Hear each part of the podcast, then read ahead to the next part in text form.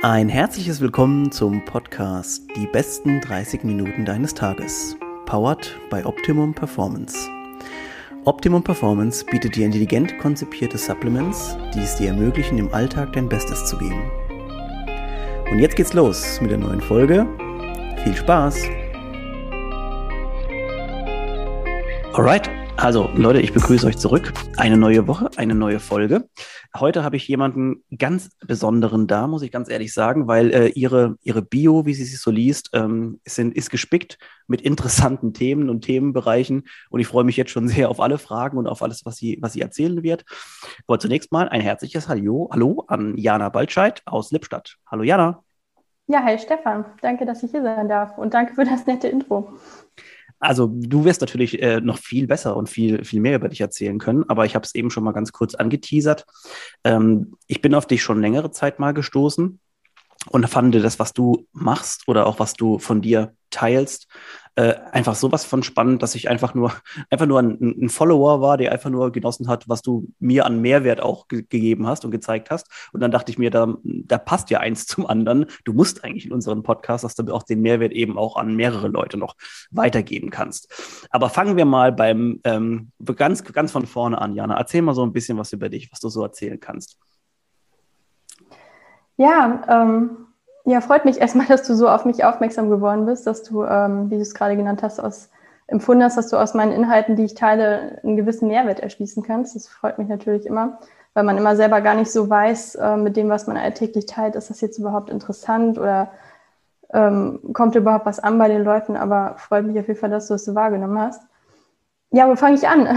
ähm, nach der Schule habe ich ähm, angefangen, Bionik zu studieren im Bachelor ähm, eigentlich wollte ich dafür immer nach Bocholt gehen. Da war der NC aber sehr hoch. Damals lag er bei 1,3, glaube ich. Und das konnte ich mit meinem Abi damals definitiv nicht leisten. Mein Interesse für die Kombination aus Biologie und Technik war aber eben immer schon groß. Ich wusste, irgendwie interessiert mich das und ich möchte da auf jeden Fall was mitmachen. Und dann habe ich entdeckt, dass zu der gleichen Zeit in Lippstadt ein Studiengang ins Leben gerufen wurde. Materialwissenschaften, Bionik und Photonik. Und der hatte auch noch keinen NC, weil der eben ganz frisch war. Und darauf habe ich mich dann eingeschrieben. Das war dann eben mein Bachelorstudium. Es war sehr technisch angelehnt. Ich habe ähm, aber viele interessante Dinge erfahren, viele interessante Grundlagen mit auf den Weg bekommen aus den Naturwissenschaften. Ähm, habe viele tolle Praktika gemacht, auch im Bereich ähm, Aquaponik, Ernährungswissenschaften, damit schon, was mich eben auch schon sehr interessiert hat. Habe aber am Ende irgendwie dann gemerkt, irgendwie sehe ich mich nicht so als den Experten und den Spezialisten in einem gewissen Bereich, mhm. sondern irgendwie möchte ich was ganzheitlicheres machen. Und dann habe ich eben geschaut, okay, wenn ich jetzt noch einen Masterstudiengang daran anknüpfen möchte, wie kann ich das mir so, so breit und so oft wie möglich halten? Und an selbiger Hochschule wurde dann ein Unternehmermaster angeboten, Technical Entrepreneurship and Innovation hieß der damals. Ich habe immer englische Namen genommen, weil ja. das irgendwie so ein bisschen, äh, ich glaube, die Studenten gelockt hat. Das Elitär. Elitär, genau, auch wenn es ein deutscher Studiengang war. Ähm, aber da habe ich dann eben so mal noch so eine ganz andere Perspektive bekommen, außer jetzt ähm, direkt so im Bereich der Naturwissenschaften und sehr speziell auf ein Thema gepolt, hat man da alles so eher ganzheitlich betrachtet. Und wie ja. kann ich da irgendwie was draus machen? Wie kann ich das miteinander verknüpfen? Und äh, wie kann ich halt auch irgendwie gucken, dass ich daraus irgendwie mein eigenes Ding mache? Und da habe ich dann so ein bisschen die Werkzeuge an die Hand bekommen, wie ich ein, Unter wie ich ein Unternehmen gründen könnte, wie ich mit meinen Interessen und meiner Veranlagung eben auch etwas umsetzen kann. Ja, und dann hatte ich während des Studiums schon nebenbei mich eben sehr für Fitness interessiert, für Ernährung sowieso schon, auch aus jungem Alter heraus. Ich war früher als Kind immer eher so eher so pummelig und als ich dann älter wurde, so 13, 14 fing das an, wollte ich das nicht mehr so ganz akzeptieren und habe dann angefangen, mich eben tiefergehend mit Ernährung zu beschäftigen. Ich denke, das ist so ein, so ein Painpoint, der bei den meisten irgendwie so der Auslöser ist, warum man sich dann damit beschäftigt. So habe dann eben angefangen, auf meine Ernährung zu achten. Das Ganze hat mich weiter interessiert und nach und nach bin ich dann in die äh, Kraftsportszene auch reingekommen. Damals eben inspiriert durch YouTube, durch die ganzen Athleten, Sophia Thiel und mhm. die Bekannten, die man so kennt, ähm, dachte ich, oh, das ist irgendwie cool. Also da kann ich mich vernünftig ernähren mit, kann vernünftig essen, kann Sport machen, halt nicht gesund und irgendwie muss das ja auch ein total tolles Gefühl sein, wenn man so durchtrainiert ist und so mit dem Körper was anfangen kann und so die Kontrolle darüber hat. Das war für mich damals so der Anreiz. Und das hatte ich dann während des Studiums, hatte ich das nebenbei hobbymäßig angefangen. Fing natürlich ganz normal erstmal an mit regelmäßig ins Gym gehen, mhm. Kraftsport betreiben und irgendwann kam ich dann so ein bisschen auf die, auf die Wettkampf, wurde ich auf die Wettkämpfe aufmerksam, die man doch da auch machen kann. Ähm, damals, ich glaube, auch inszeniert durch YouTube und ja, was man eben so sieht an Inspiration. Ja. Und dann habe ich doch tatsächlich den Trainer damals, den Erdstand von der Sophia Thiel, angefragt, ah, ja. mhm. ob er mich trainieren könnte oder ob er mir zumindest erstmal helfen kann. Und ähm, ja, also Bodybuilding ist halt ist ein oberflächlicher Sport und klar, man reduziert sich aufs Äußere. Aber damals wurde mir dann gesagt, ja, wenn du gut isst, wenn du gut trainierst, dann hast du wahrscheinlich auch eine vernünftige, eine gute Veranlagung, um was zu erreichen auf der Bühne. Und dann habe ich gesagt, okay, dann jetzt Vollgas, dann ziehe ich jetzt durch. Und ähm, hatte halt auch irgendwie natürlich dadurch, dass ich dann auch Erfolge hatte, auch echt Spaß dran und mhm. Habe mich immer weiter mit dem Thema beschäftigt. Das alles parallel neben des Studiums. Und während einer Wettkampfdiät hatte ich dann klar, wie gesagt, ich habe mich viel mit Ernährung beschäftigt, viele Rezepte und so entwickelt, das alles auf Instagram auch geteilt. Und während einer Wettkampfdiät habe ich dann etwas entwickelt, was ich total genial fand, wo ich noch gar nicht verstanden habe, warum es das so noch nicht gibt. Weil die meisten Bodybuilder frühstücken ja so Haferflocken, Whey ja. Oder Brokkoli, Reis mit Hähnchen, so das sind die typischen Bodybuilding-Mahlzeiten. Und ich habe gar nicht verstanden, warum die alle immer Whey-Protein, also Molkenprotein essen mhm. weil das lässt den Blutzuckerspiegel ziemlich schnell ansteigen und macht gar nicht so lange, macht nicht so lange satt. Deswegen. So, dann habe ich angefangen, mein Frühstück mit Casein anzureichern. Mhm. Und dann habe ich das mir abgemixt, immer mit auf Reisen genommen, unterwegs gegessen und so fing das Ganze dann an. Dann habe ich das auf Instagram geteilt und die Leute wurden irgendwie darauf aufmerksam, weil es auch noch köstlich aussah. Es sah aus wie ein gebackener Schokobrownie. Und dann habe ich angefangen, dieses Frühstück selber abzumixen in meiner Küche und habe es verteilt unter Freunden, unter Familie, Verwandte. Und zu dem Zeitpunkt war ich gerade in meinem Masterstudiengang und es ging darum, eine Idee zu entwickeln, die mhm. geschäftsreif ist. Und ich habe mir damals den Kopf zerbrochen. Ich war, glaube ich, ich war bei veganer Fastfood-Kette zu, zu Pilz, Kakao, war damals auch schon ein Thema zu den abstrusesten Ideen. Und dann sagte doch irgendjemand zu mir, wieso machst du nicht dein Frühstück? Das mischst du doch eh schon für alle ab. Ich gesagt nee, es gibt ja auch mal Müsli und so und gibt ja schon alles Mögliche. Und dann sagten die Leute aber, nee, aber so wie du das machst, gibt es das, gibt es das noch nicht. Und dann habe ich das einfach als, ja, als Idee, als Beispiel genommen, um einfach mal so diese ganzen Werkzeuge aus dem Master darauf anzuwenden. Wie mache ich Marketing damit und ja. wie kann ich damit vorangehen? Und so ging das Ganze dann los. Okay, boah, also okay, ich habe Fragen, ja. also du hast, ähm, also ich glaube, wenn wir sagen würden, der Podcast würde nur zehn Minuten gehen, hast du es on point, alles auf den Punkt getroffen. Äh, ich versuche mal von vornherein so ein bisschen und du fällst mir dann einfach ins Wort, wenn du irgendwas noch einfällt, äh, wenn dir was einfällt. Also erstmal, jetzt wissen wir auch, woher dein Name rührt, nämlich äh, dein Instagram-Name mit Pumping Hörnchen. Äh, wissen wir jetzt also, woher zumindest das Pumping kommt, weil äh, Sophia Thiel inspiriert ist auf jeden Fall. Da war bestimmt was dabei. Genau. Ähm, ansonsten, also ich, ähm, ich fange mal von, nee, von hinten jetzt an, weil äh, dann kann ich mir das besser merken. Also ich finde es natürlich super spannend, dass man jetzt während dem Master, ähm, das ist ja, glaube ich, auch so ein bisschen der Sinn dahinter, dass man eben auch in der, in der Praxis eben das Wissen so ein bisschen anwendet aus dem Studium. Natürlich jetzt in dem Falle jetzt mit einer eigenen Idee. Also ich würde sogar fast behaupten, ähm, that's the way it is. Also, oder so sollte es eigentlich sein, dass man äh, mhm. äh, schon, egal in welchem Studiengang, also übergreifend jetzt, dass man quasi, ob das jetzt eine eigenständige oder eine Selbstständigkeit ist, eine eigenständige Idee oder ob man eben sagt, so, ey, jetzt weiß ich genau, in welche Art von Unternehmen ich gehen möchte. Äh, das ist ja eigentlich genau das, wo, worauf das Studium abzielen sollte. Aber ich glaube, in der Praxis sieht es wesentlich anders aus, nämlich die meisten Leute machen dann den Master und äh, sagen sich dann so, ach so, äh, ja gut, äh, was mache ich denn jetzt? Ja? Also, das ähm, ja. ist natürlich ein sehr schönes, also sehr schön zu hören, dass es so war. Ähm, ja, vielleicht mal ganz kurz noch dazu. Ähm, du hast ja insgesamt, du hast dann einen Bachelor und einen Master gemacht. Das heißt, du warst auf jeden Fall natürlich ein paar Jahre damit beschäftigt, ähm, auch, auch mit Studium und so weiter. Mich würde interessieren, ob in dieser Phase jetzt ähm, diese, dieses mit dem Frühstück und die Idee, was zu machen, ab wann das quasi angefangen hat. War das tatsächlich erst gegen Master Hälfte bis zu Ende oder hast du vorher schon eine Art Idee gehabt oder hast du einfach gesagt, komm, ich studiere einfach mal drauf los? Ähm, das mit der Idee war tatsächlich eher gegen Masterende, weil für mich war einfach vorher gar nicht so dieser Gedanke präsent, sich überhaupt selbstständig zu machen mit irgendwas.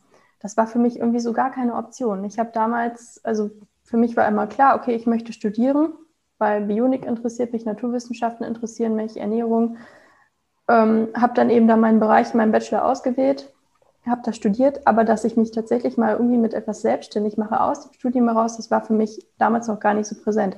Das fing, ja, wann fing das an? So tatsächlich vor drei Jahren, drei, vier Jahren zum Masterbeginn mhm. habe ich tatsächlich erst mit dieser Idee gespielt. Und damals im Master, das hattest du gerade auch gesagt, es ist tatsächlich so, häufig geht das im Studium ja so ein bisschen verloren. Man wird da sehr, kriegt da einfach Methoden oder einfach Wissen an die Hand, was man so gar nicht anwenden kann oder was ja. irgendwie so völlig fernab von dem ist, was man vielleicht später braucht im Job oder im Unternehmen. Mhm. Und das war ein großer Vorteil von dem Master, den ich da gemacht habe. Wir waren eine sehr kleine Gruppe und man konnte das wirklich, man konnte sich sehr auf den individuellen Studenten einlassen. Das ist ja heute an den großen Unis gar nicht mehr so. Da bist du eine Nummer. Ja. Und da wird dann auch nicht irgendwie nachgefragt oder so, was, was denkst du darüber? Hast du irgendwas, irgendwie noch was beizutragen oder so?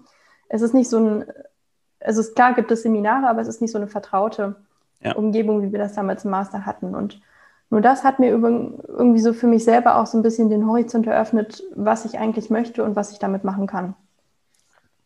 Jetzt ähm, fragen sich, du hast das Wort ja auch schon öfter benutzt, ich auch schon am Anfang. Du hast Bionik studiert, wir hatten es im Vorgespräch schon mal ganz kurz. Ähm, ist natürlich alles äh, super fancy Begriff. Äh, ehrlich gesagt, ich wusste jetzt aus dem Stand, Stand auch nicht direkt, wie ich das als ähm, für einordnen soll, aber vielleicht nochmal für alle, die sich jetzt fragen, so, ey, ähm, Jana erzählt hier was von Bionik studiert. Ähm, ich, ich mache mal eine kurze Definition, wenn ihr auch selber gucken würdet. Also, das, also Bionik beschäftigt sich mit dem Übertragen von Phänomenen der Natur auf die Technik. Das deckt sich auf jeden Fall mit dem, was du jetzt schon erzählt hast. Aber jetzt haben wir auch nochmal die Definition und hier auch nochmal als Beispiel ähm, Leonardo Vincis Idee vom Vogelflug auf Flugmaschinen zu übertragen, ist zum Beispiel einer dieser Ideen. Ich glaube, jetzt können wir alle ein bisschen mehr damit anfangen, ähm, beziehungsweise ja. es hat mich auch ein bisschen mehr so abgeholt, äh, wenn ich das so gelesen habe. Ähm, ja, auf jeden Fall, also eine, eine, wirklich crazy Sache, dass du dich dafür interessierst. Ich glaube, es gibt auch nicht so viele Leute, die jetzt von sich aus sagen, ey, das ist, glaube ich, jetzt das, was ich studieren würde, wollen würde. Äh, das ist natürlich sehr, sehr spannend und ähm, auch so ein bisschen Nischenbereich und das, das liebe ich ja sowieso, wenn Leute in Nischenbereiche gehen und sich dort eben auch spezialisieren. Und ich glaube, das passt, so wie ich dich jetzt kennengelernt habe oder auch schon was, was ich vorher von dir weiß. Ich glaube, das passt nämlich sehr, sehr gut. Jetzt habe ich noch kurze Frage, das muss ich noch abhaken. Also dieses ganze Bodybuilding Gedöns, will ich jetzt fast mal sagen, also ohne das abwerten zu meinen. Ich habe ja da auch so ein bisschen auf deinem Profil rumgelesen. Ähm, wenn du dich jetzt zurückerinnerst, weil ich gehe jetzt davon aus, dass du momentan jetzt nicht in einer krassen Wettkampfphase, Diät oder wie auch immer bist, ähm, nee. würdest du jetzt momentan sagen, so das würde ich mir noch mal geben oder war das einfach, das war schon streng, oder? Es war schon streng und tatsächlich muss ich auch sagen, das sind eben Extremphasen. Also ich habe ja, glaube ich, dann insgesamt über die Jahre hinweg sechs oder sieben Wettkämpfe gemacht. Das heißt, ich habe wirklich sechs, sieben Mal meinem Körper so eine Wettkampfdiät mhm. angetan, die wirklich jetzt, man kann sie gesund machen, halbwegs gesund, so gut wie möglich. Aber es ist natürlich immer eine Extremphase und am Ende muss der Körper noch ein bisschen entwässert werden. Man isst sehr wenig, geht sehr runter mit den Kalorien und spielt mit den Kohlenhydraten und den Fetten. Und das sind einfach, das ist nicht unbedingt gesund, das so häufig ja. zu machen.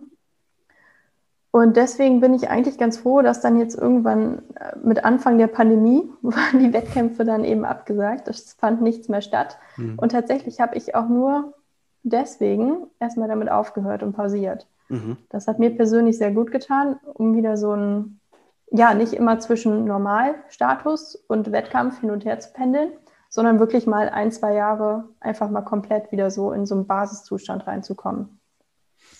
Ob Wenn ich das nochmal machen würde? Ja. Ich, es gibt ja sehr viele verschiedene Klassen. Ich habe damals die Bikini-Klasse gemacht wo man eben dann auch so ein Wettkampf-Bikini braucht mit Pailletten und alles total teuer und hohe Schuhe und aufgetagt wird ohne Ende für diesen einen Tag. Aber ähm, klar, also man hat es irgendwie so gefeiert und man hat sich nur auf diesen einen Tag vorbereitet. Aber ich denke, dass ich das heute nicht mehr machen würde, weil es war mhm.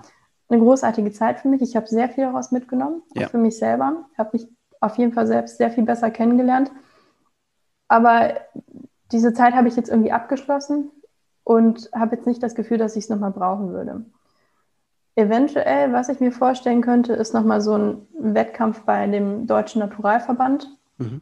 weil dort eben streng kontrolliert wird. Es ist eben sehr fair. Ich habe das Ganze ja alles natürlich gemacht. Mhm. Und das hatte ich aber beim DWFV damals gemacht, so hieß der Verband. Ja. Und das war nicht unbedingt gegeben, dass das alle so machen wie ich. ja, ich dann, ist der, dann ist der Vergleich natürlich etwas unfair. Ja. Und das hätte man jetzt beim naturalen Verband, bei dem GNBF-Verband heißt der höchstwahrscheinlich nicht. Und die haben eine neue Klasse eingeführt. Die Klasse heißt, glaube ich, einfach Sportmodel.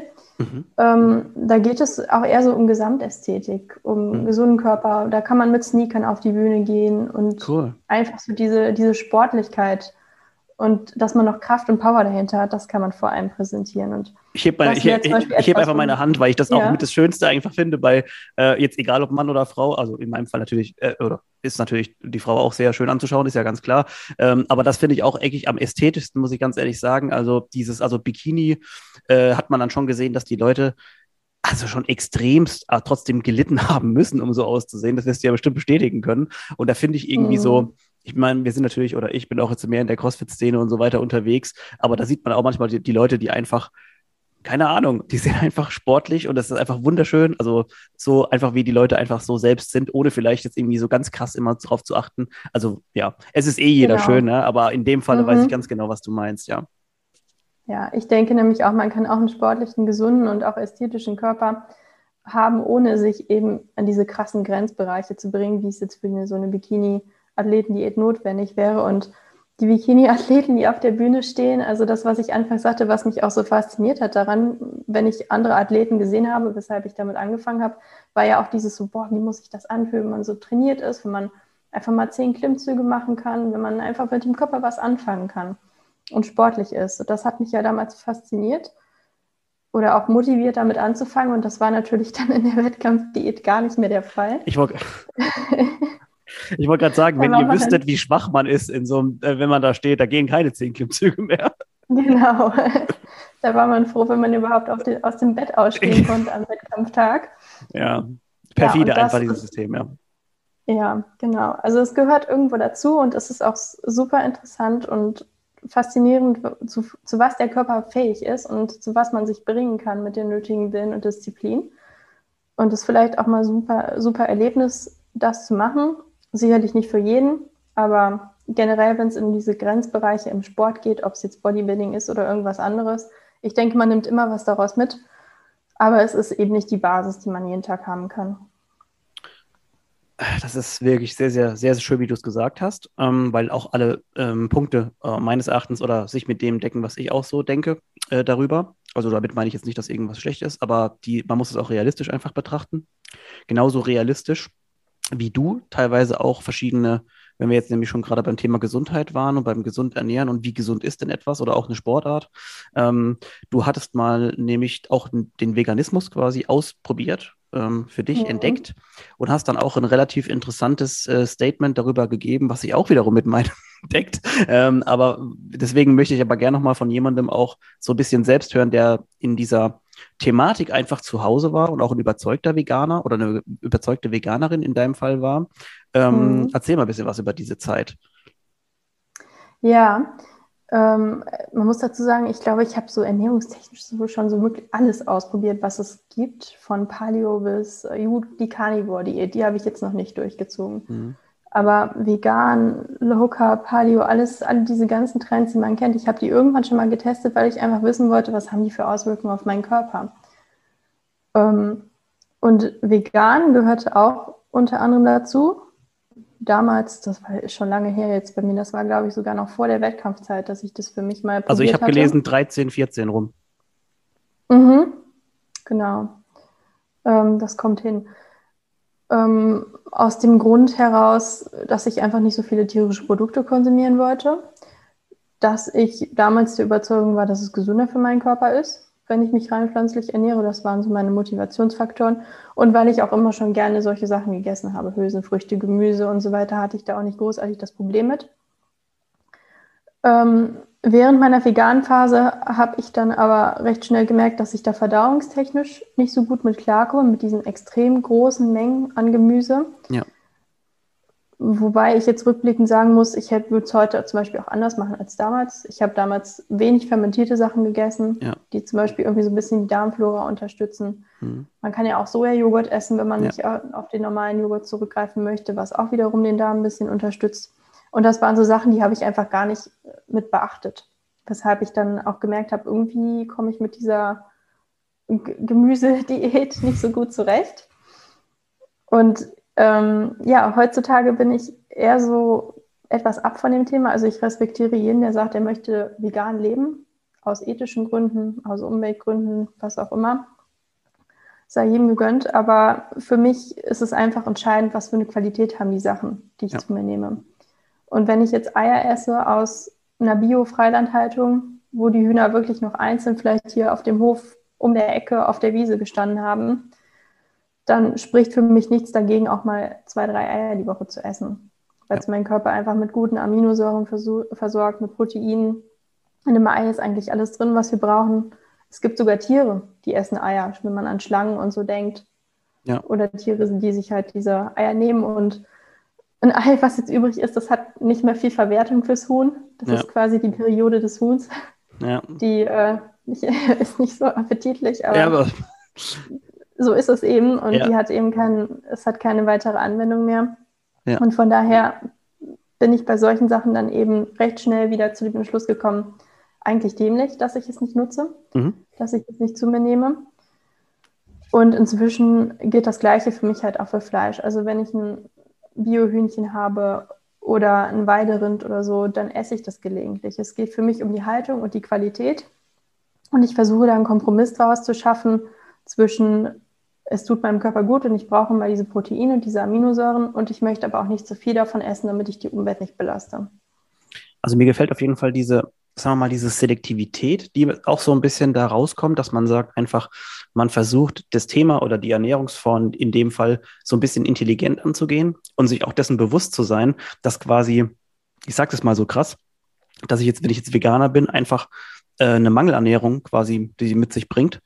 Ähm, und eine mhm. Mangelernährung auch in dem Sinne von, das hast du auch, glaube ich, ganz spannend, ich weiß nicht, ob das in dem Post war, geschrieben, ähm, dass man quasi durch die, teilweise durch die Ersatzprodukte, die man so zu sich nimmt, durch, durch Fleischersatz oder ich habe letztens erst von Fleischersatz, ich hab, wusste das gar nicht. Also sorry, ich, ich kannte mich, komme ich da, kannte mich echt nicht so gut damit aus. Ich wusste das gar, ich dachte, das wäre ein Spaß. Ich dachte, das wäre jemand, der sagt, Fleischersatz, so von wegen ist es halt irgendwie, keine Ahnung, irgendwelche Früchte, Hülsenfrüchte. Aber das, es gibt ja wirklich Fleischersatz. Ähm, und vielleicht kannst du ganz kurz was dazu sagen, zu, äh, zu diesen Ersatzprodukten da, weil mich würde das interessieren und bestimmt auch viele, die hier zuhören.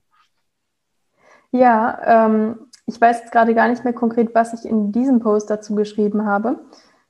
Ähm, aber auf jeden Fall ist es so bei diesen Ersatzprodukten, dass die halt häufig angereichert sind mit Geschmacksverstärkern, mit Zusatzstoffen, mit Bindemitteln, mit denen unser Körper so überhaupt nicht zurechtkommen kann. Mhm.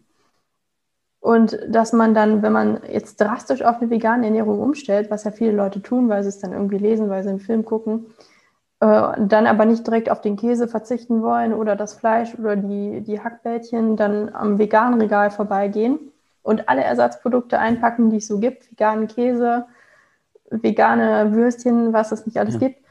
Und diese Produkte sind halt echt extrem hoch verarbeitet, extrem künstlich zusammengesetzt und dann schadet man, beim, schadet man seinem Körper wahrscheinlich eher, als wenn man einfach sich so ernähren würde wie vorher ich, ich werfe jetzt mal eine These in den Raum und du sagst bitte oder deinen Take dazu. Und zwar, wir wissen ja, dass wir möglichst wenig verarbeitete Lebensmittel konsumieren sollten. Und jetzt gehen wir quasi, wenn wir uns dafür entscheiden, Veganer oder Veganerin zu sein, ans Regal und kaufen uns hochverarbeitete Ersatzfleischmittel. Genau. Was, also sehe ich das so richtig? Also ich, ich versuche es wirklich zu beleuchten. Also ich, ich, bin, ich respektiere jeden. Aber ich versuche wirklich gerade, und das ist auch mein Gedanke, der mich auch schon lange beschäftigt, im Prinzip ist es doch so, oder? Ich, ich versuche was zu, zu was wegzunehmen und was irgendwo zu ergänzen, was eigentlich überhaupt keinen Sinn ergibt. Genau, das ist dann quasi so diese Suche nach der Ersatzbefriedigung für das, was man vorher hatte. Ähm, ja, also ja, im Prinzip ist es so. Okay. Nee, ich wollte, ähm, genau. ähm, also, ja, wir, wir, wir, wir, äh, wir setzen uns hier ja schon auch differenziert mit allen Themenbereichen eigentlich und deswegen finde ich das so spannend, dass so viele Leute aus verschiedenen Bereichen hier sind. Ähm, ich will das einfach oder ich, ich lasse mich ja auch immer gerne überzeugen, weg von meiner Meinung äh, nochmal zu was anderem hin. Und deswegen ist natürlich jetzt, aber in deinem Fall muss ich wirklich sagen, unsere ähm, ähm, Überzeugungen überschneiden sich echt ziemlich eins zu eins. Von daher gibt es nicht mehr so arg viel an ähm, Kritischem, was man nochmal betrachten könnte. Ähm, aber vielleicht kann ich doch nochmal ein bisschen Kontroverse reinbringen und ähm, kann nochmal ganz kurz ähm, auf deine, also auf deinen, du hast vorhin erzählt, dass du deinen eigenen Müsli gemacht hast und das müssen wir auf jeden Fall noch ein bisschen beleuchten oder was, was dafür erfahren. Ähm, es hat angefangen mit einem eigenen Müsli und jetzt sind wir bei eigenen Art, also beziehungsweise bei Pilzsorten, die du auch mit in deinem Shop vertreibst. Was geht ab? Ja, genau. Also das Müsli oder das Protein Goat Meal, wie es jetzt heutzutage heißt, ist damals eben aus der Wettkampfdiät entstanden. Ich habe eben was gesucht, was mich lange satt hält, aber gesund ist. Ich wollte nicht diese ganzen, ich sag mal, Billigproteine schaufeln, wo irgendwie so das Molkenprotein vom Boden aufgekratzt ja. wird und dann Abfallprodukt. Für, ja, für 5 Euro irgendwie so verscherbelt wird auf so ein paar Seiten sondern da habe ich auch schon recht schnell gemerkt, dass das meinem Körper irgendwie nicht so gut tut. Ich hatte dann extrem Probleme mit Aufgeblähtsein abends, dass ich wirklich auch Darmschmerzen hatte oder äh, Sodbrennen und das kannte ich eben vorher gar nicht, bevor ich diese Produkte nicht konsumiert habe. Da habe ich mich tiefergehend damit beschäftigt und habe eben festgestellt, es gibt Unterschiede in der Milch und in den Milchprodukten, die wir eben zu uns nehmen. Und zwar gab es von einigen Jahren eine Mutation in der typischen Kuh. Da wurde ähm, ein Protein mutiert, was für uns jetzt so nicht mehr verträglich ist von der Verdauung her. Und die Milch, die wir heute daraus trinken, ist so die typische Massentierhaltungsmilch von der hoch, hochgezüchteten Kuh, Kuh nicht ja. Kuh, ähm, ist quasi A1-Milch, wird die genannt. Und die ursprüngliche Milch, die eben noch nicht diese Proteinmutation hat, die stammt zum Beispiel noch von Ziegen oder von Schafen oder auch von den braunen Kühen, von den Jersey-Kühen, die sind noch nicht so hoch gezüchtet, ähm, ist eine sogenannte A2-Milch. Die wird jetzt auch vermehrt wieder in Ländern eingeführt. Neuseeland, Australien zum Beispiel sind da ganz vorne mit dabei. Wir sind da noch nicht so weit. Bei uns findet man die vielleicht höchstens im Bioladen, diese ursprüngliche, natürliche Milch. Und deswegen habe ich auch nirgendwo ein Proteinpulver gefunden, was mhm. irgendwie aus dieser Milch hergestellt wurde. Und dann habe ich überlegt, okay, bei Ziegen und Schafen kann ich mir sicher sein, die geben noch diese Milch, von der ich wahrscheinlich abends dann nicht aufgebläht bin, mhm. keine Verdauungsprobleme habe.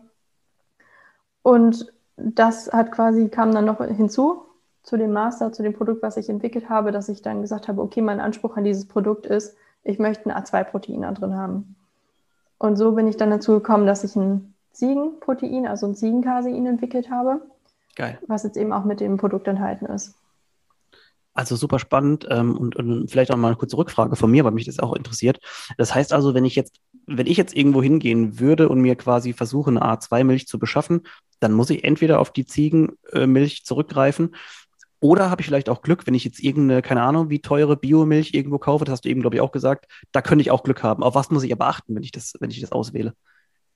Du könntest Glück haben, viele Kühe geben auch Mischtypen, also mhm. Mischmilch, teilweise A1, teilweise A2. Ähm, es gibt inzwischen in einigen Supermärkten, in Bioläden und manchmal auch in den äh, Großmärkten gibt es inzwischen auch A2-Milch. Die ist dann auch extra so gekennzeichnet. Oder du guckst, dass du halt die Milch von äh, diesen typischen braunen Kühen von Jersey. Ich glaube, es gab noch eine Kuhrasse, mir fällt der Name gerade nicht ein. Und ansonsten, womit du dir auf jeden Fall sicher sein kannst, ist Schafs- und Ziegenmilch. Mhm. Das ist immer A2. Und das ist auch erstaunlicherweise für sehr viele Menschen verträglicher. Sogar teilweise auch für Leute, die eine, die eine Laktoseintoleranz haben. Was man sich irgendwie bis heute nicht so ganz erklären kann, weil auch Ziegen- und Schafsmilch enthält Laktose. Ja. Aber es scheint so, dass diese etwas anders verstoffwechselt wird.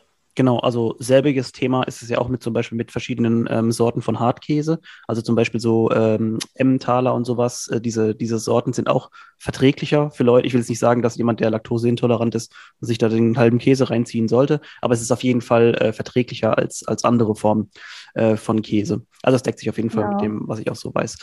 Ähm, Ach, irgendwie, ähm, Jana, ich glaube, du ähm, solltest doch noch mal irgendwann äh, auf eine ganz äh, also separate Folge nochmal hier vorbeikommen, weil ich habe noch so viele Fragen offen und wir wollen ja das Ganze so als so eine lockere halbe Stunde äh, Dings sehen und äh, ich, ich spick auf meine Uhr und befürchte Böses. Deswegen will ich nämlich sagen, wir schließen an dieser Stelle das Kapitel und halten uns offen, ob wir es nochmal an einer anderen Stelle aufmachen.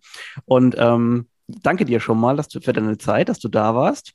Und äh, erzähl mal vielleicht ganz kurz, ähm, wie wir dich so finden können im Netz oder hier auf den Social Media Kanälen. Ja, gerne, danke dir auch. Ich, mir ist auch gerade eingefallen, ich habe deine Frage zu den Pilzen noch gar nicht beantwortet. Aber das würde jetzt den Rahmen sprengen. Also ich mache es kurz. Ihr findet mich auf Instagram hauptsächlich unter pumping-hörnchen. Und äh, das Startup, was ich gegründet habe, heißt Lykaya. Auf Instagram heißen wir Lykaya Forest. Ähm, genau, so findet ihr mich, beziehungsweise auch die Produkte und das Startup. Super, also Jana, vielen Dank nochmal. Ähm, wie gesagt, das Ding ist nur, das Buch ist nur zur Hälfte quasi ge geschlossen und die andere Hälfte lassen wir uns offen. Und da können wir vielleicht nochmal ein bisschen ähm, beim nächsten Mal äh, ein bisschen intensiver auf die Thematik mit den Pilzen, Pilzarten und so weiter ein bisschen eingehen. Äh, vielen Dank, wie gesagt, nochmal für deine Zeit. Vielen Dank euch auch fürs Zuhören und äh, wir sehen uns schon nächste Woche, wenn ihr dann auch wollt. Und bis dann. Tschüssi. Tschüss.